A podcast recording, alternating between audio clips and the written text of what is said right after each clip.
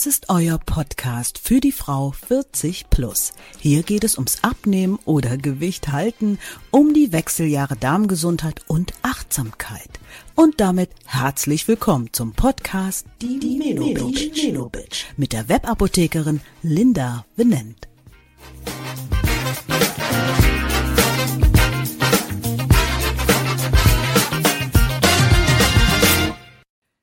Herzlich willkommen. Das Jahr ist noch jung und hier sitzen zwei altbekannte. Liebe Pia, meine liebe Freundin Pia, Frauenärztin mit eigener Praxis am Rudolfplatz in Köln, ist wieder zu Gast. Herzlich willkommen, Pia, in dieser Folge. Dankeschön, Linda. Wir haben uns ein Thema ausgedacht, was vielleicht über die Hälfte der Frauen im gebärfähigen Alter betrifft. Das Thema Eisenmangel, was ich selber an meinem eigenen Leib, meine Tochter am eigenen Leib in deiner Praxis schon gut kennengelernt habe, was mal in einem Blutwert zutage gekommen ist.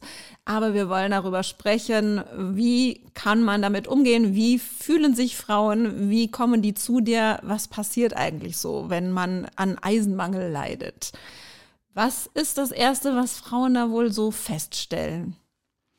Also viele Frauen, die unglaublich müde sind, kommen zu mir und die sich schlapp fühlen, die eine starke Periode haben und wissen so gar nicht, was los ist. Und dann testen wir das mit einem bestimmten Wert, den man misst im Blut. Das ist der Ferritinwert, der Eisenspeicher. Und daran kann man sehen, wie niedrig dieser Wert ist und ob man einen Eisenmangel hat. Und die Therapie erfolgt dann bei uns im Grunde nur durch Infusionen. Mhm. Also vielleicht fangen wir nochmal weiter vorne an. Du hast gesagt, die äh, fühlen sich schlapp. Das heißt, die meisten kommen zu dir, weil sie sich schlapp fühlen, äh, vielleicht das schon in Verbindung mit einer starken Periode bringen und schon wissen oder meinst du, die wissen gar nicht, dass es am Eisenwert liegt? Haben die das Gefühl schon dafür oder teils, ist es dann tatsächlich eine Überraschung, dass äh, der Eisenwert so niedrig ist? Teils, teils. Manche fragen mich, ob das ein Hormonmangel wäre und wissen selber gar nicht so genau, was los ist, aber denen geht es wirklich äh, teilweise richtig schlecht. Und dann messen wir routinemäßig eben den Eisenwert ich frage ein paar Sachen ab, zum Beispiel, was ganz wichtig in dem Zusammenhang ist, ob man sich vegetarisch ernährt. Mhm. Dann viel, wenn einer viel Sport macht, mhm. kann es auch zum Eisenmangel kommen. Eben auch eine sehr starke Periode kann Eisenmangel verursachen.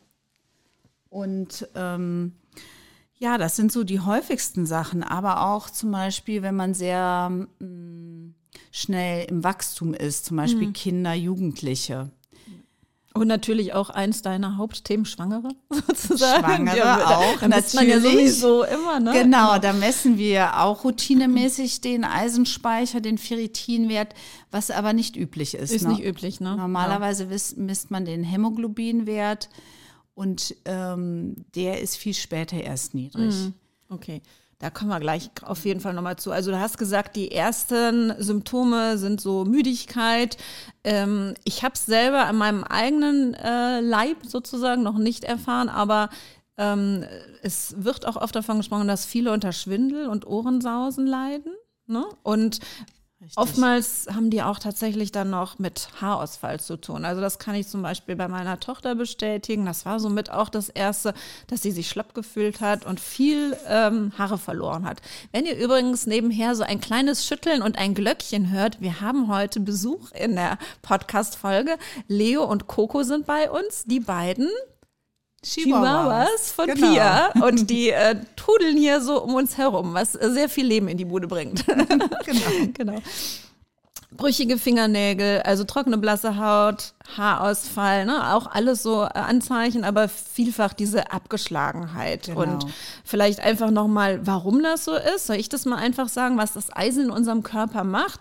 Eisen hat einfach eine total zentrale Rolle in unserem Stoffwechsel.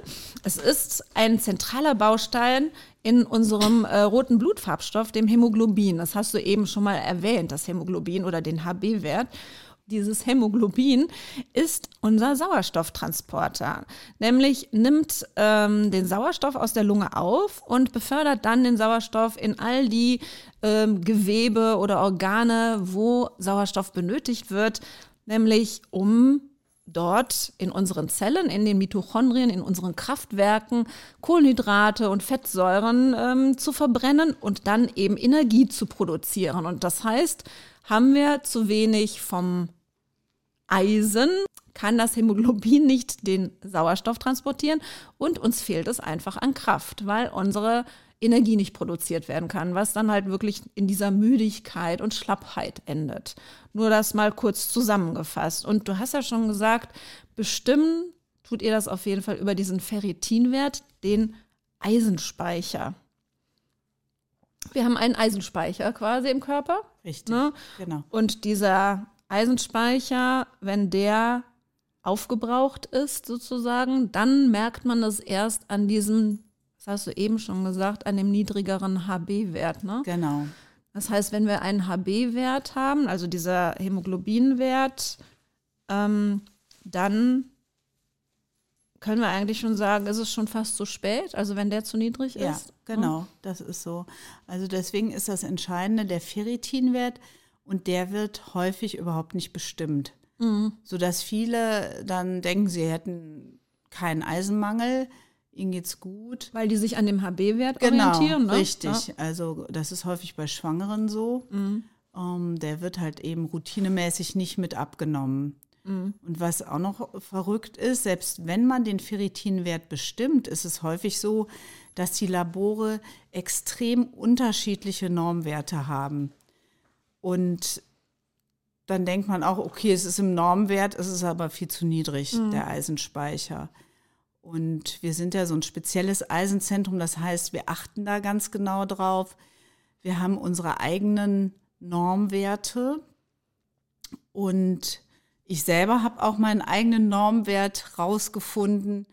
Und für dich selber persönlich? Für mich selber, ja. Also der, die Normwerte bei Ferritin liegen teilweise zwischen 15 und 150. Na, das also, hört sich ziemlich weite Spanne an. Genau, also Wahnsinn ist das. Und ähm, man gibt Infusionen bei einem Ferritinwert, wenn er unter 50 ist. Mhm.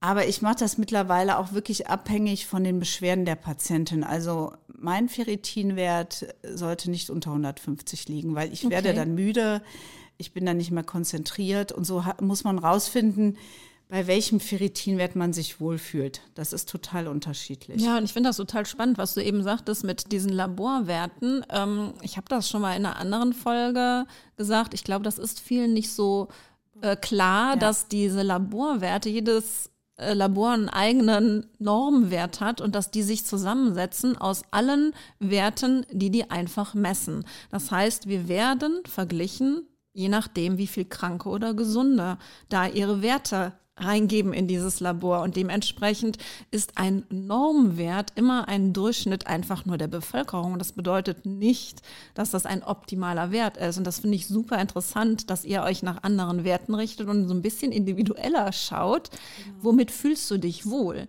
Weil was ja schwierig ist und warum ihr, denke ich mal, auch mit äh, Infusionen arbeitet, ist, ähm, wie schaffe ich einen guten Wert zu erreichen? Ne? Weil das ist ja dieses, also was bei uns, äh, sag ich mal, in der Apothekenpraxis ankommt, ist ja eher, klar, ich gebe auch schon mal Infusionslösungen ab, aber ich weiß ja nicht, was daraus passiert. Aber normalerweise habe ich die Kundin vor mir, die Eisen als Kapseln abholt, sage ich mal, weil die so verordnet sind.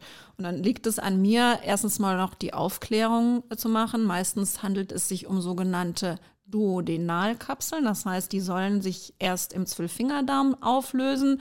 Dafür muss die Kundin darauf achten, dass sie die nüchtern einnimmt, weil Eisen nicht ganz ohne ist. Also wenn man es jetzt oral, also wenn man es schluckt. Es ist zum einen so, dass nur das zweiwertige Eisen aus dem ähm, Darm aufgenommen werden kann. Dafür wird oftmals geraten, das eben noch mit ähm, Zitronen ähm, zu sich zu nehmen, also mit Vitamin C.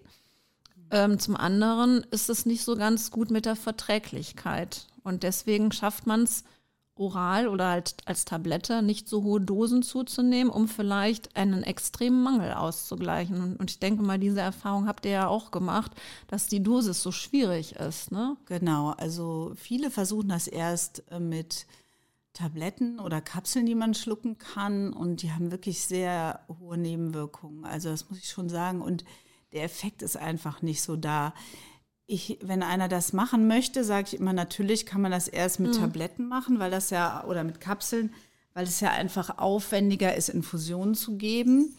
Und ähm, dann testen wir das nochmal in drei Monaten. Mhm. Und meistens ist da nicht so ein großer Erfolg mhm. zu sehen, das muss ich schon sagen. Ja, ich glaube einfach, dass die Compliance oder halt dieses Verständnis, die durchweg auch immer sehr regelmäßig zu nehmen, aufgrund der Nebenwirkungen, die du gerade eben schon auch erwähnt hast, ähm, vielleicht sagen wir dir einfach nochmal, zum einen ist es ähm, mit einer unheimlichen Magenempfindlichkeit äh, gegeben. Zum anderen führen die meistens zu einem sehr dunkel gefärbten Stuhl, der schon mal eher kritisch zu betrachten ist, weil das auch teilweise ausgeschieden wird und oftmals auch, ähm, also in meisten Fällen zu Verstopfung, seltener auch genau. zu Durchfällen, aber vielfach wirklich zu sehr hartem Stuhl, äh, wo dann die Akzeptanz auch einfach höhere Dosen, also ich spreche da von 50 oder 100 Milligramm am Tag zu nehmen, ähm, sehr niedrig ist natürlich. Ne? Also wenn man es wirklich jetzt einen extremen Eisenmangel ausgleichen muss, ähm, ist das mit Tabletten nicht zu schaffen. Das schafft man nicht, nee. Und vor allen Dingen, wie gesagt, auch der, der Zeitraum, den man braucht, wir, wir haben das ja alles gemacht. Wir haben Patientinnen gehabt, die dann Kapseln genommen haben. Dann war der Wert vielleicht am Anfang bei 15, der Ferritinwert. Der ist dann auf 25 hochgegangen nach mhm. drei Monaten. Mhm. Den ging es genauso schlecht wie vorher. Ich habe ganz selten mal Patientinnen, wo das dann ganz gut klappt, die es auch gut vertragen können. Und da ist das auch wirklich in Ordnung, wenn die das nehmen. Ne? Mhm. Also das finde ich jetzt auch vollkommen okay, wenn man es verträgt ne? Mhm. und wenn es wirklich auch wirkt. Aber das Entscheidende ist wirklich, dass man auch die Messungen und die Kontrollen wieder macht ne? und mhm. nicht einfach nimmt und ähm, oder genauso bei Haarausfall, manche geben dann einfach nur Eisenkapseln, ohne zu messen. Das finde ich unheimlich schwierig. Mhm. Ja, das glaube ich auch. Also es ist ja so, dass man normalerweise so einen, so einen Tagesbedarf, je nachdem, in welcher Phase des Lebens man sich befindet, von so 12 bis 15 Milligramm Eisen am Tag hat. Und äh, du hast es eben schon angesprochen, ähm, Problem Vegetarier. Also man sagt immer, ähm, Eisen, weil es rot ist, guckt er an, was rot ist, da ist Eisen drin. Also man spricht vom roten Fleisch. Oder also ich würde es jetzt niemals essen. Also Hauptlieferant äh, wäre jetzt Leber. Also die hat genau. einen extrem hohen Eisengehalt. Aber es ist auch in ganz vielen Hülsenfrüchten enthalten. Man kann auch ganz toll Eisen zu sich nehmen, indem man so eine Handvoll Nüsse zu sich nimmt.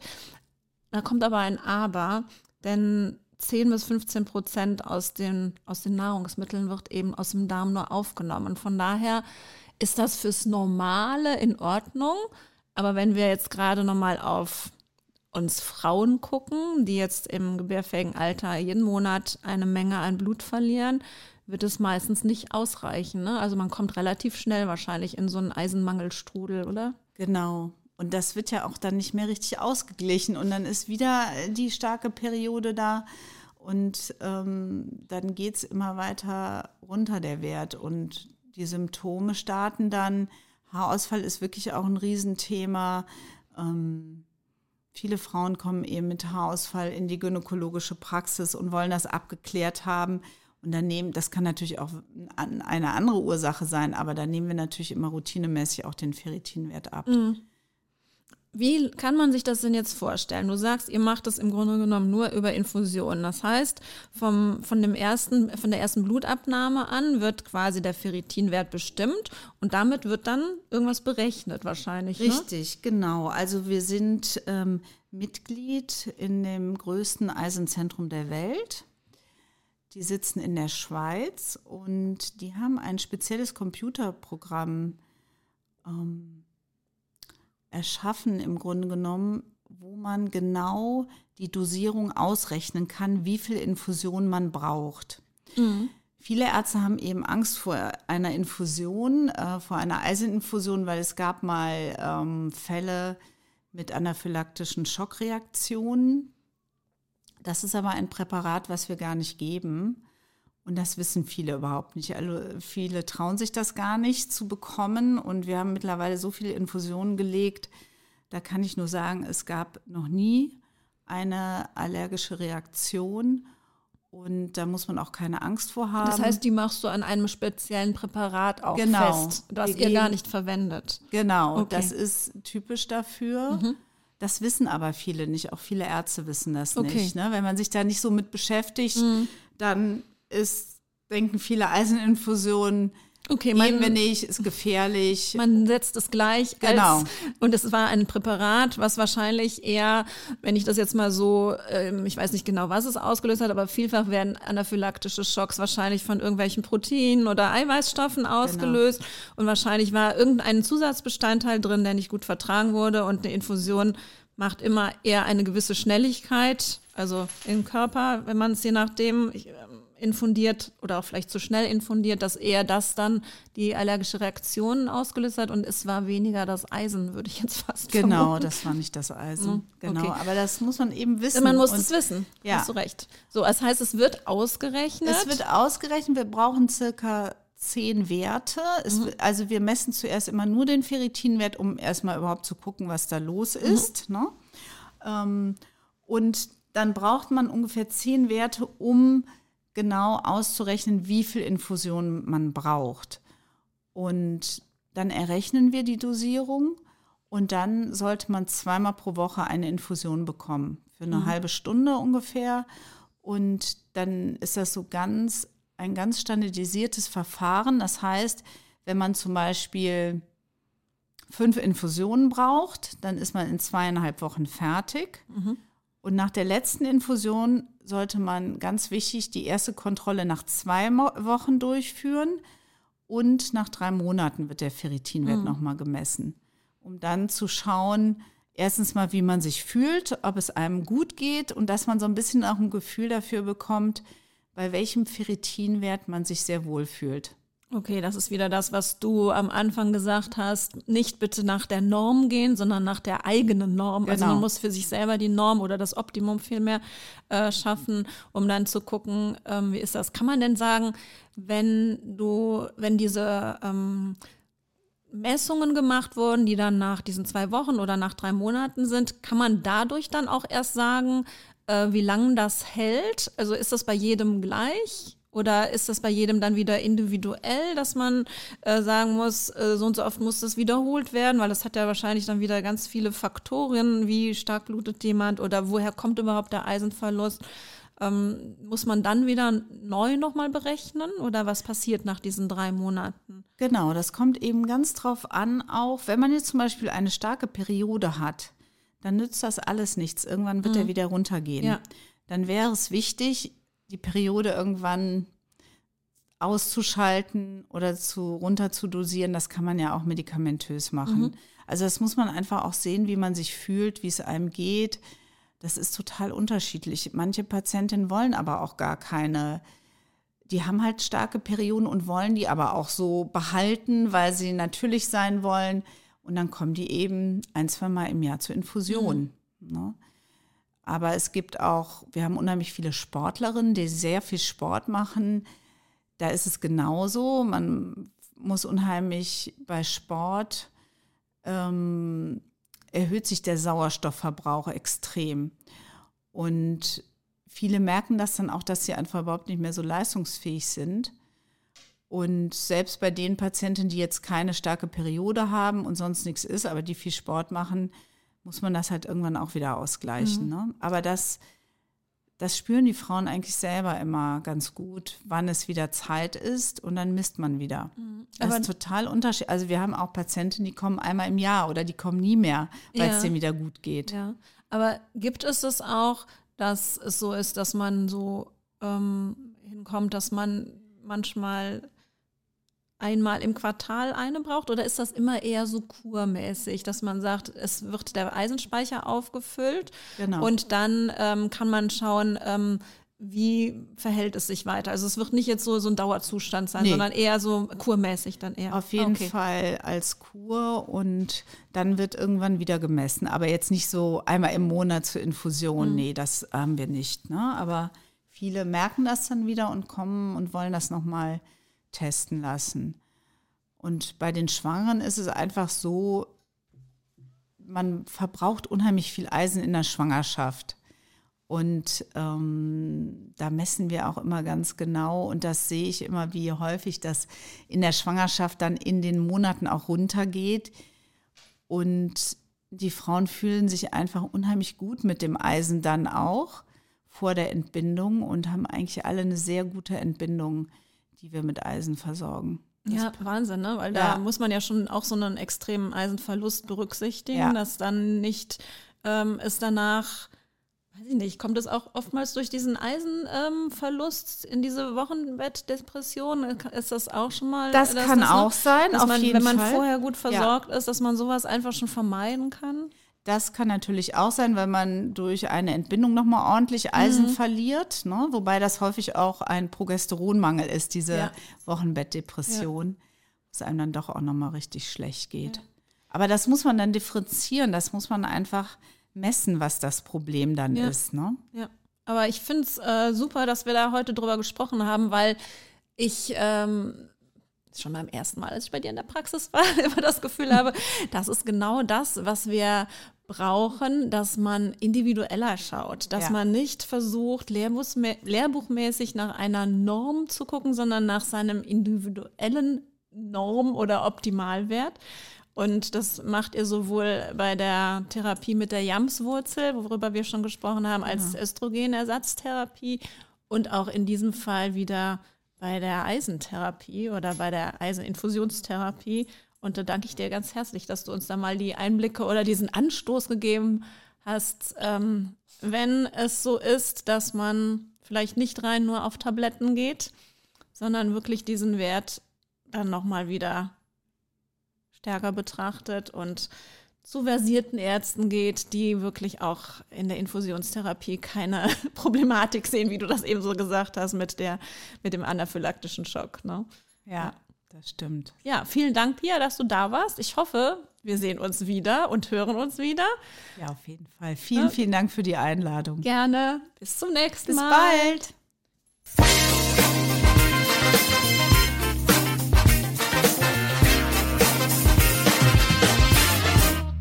Das war der Podcast Die Menobitch.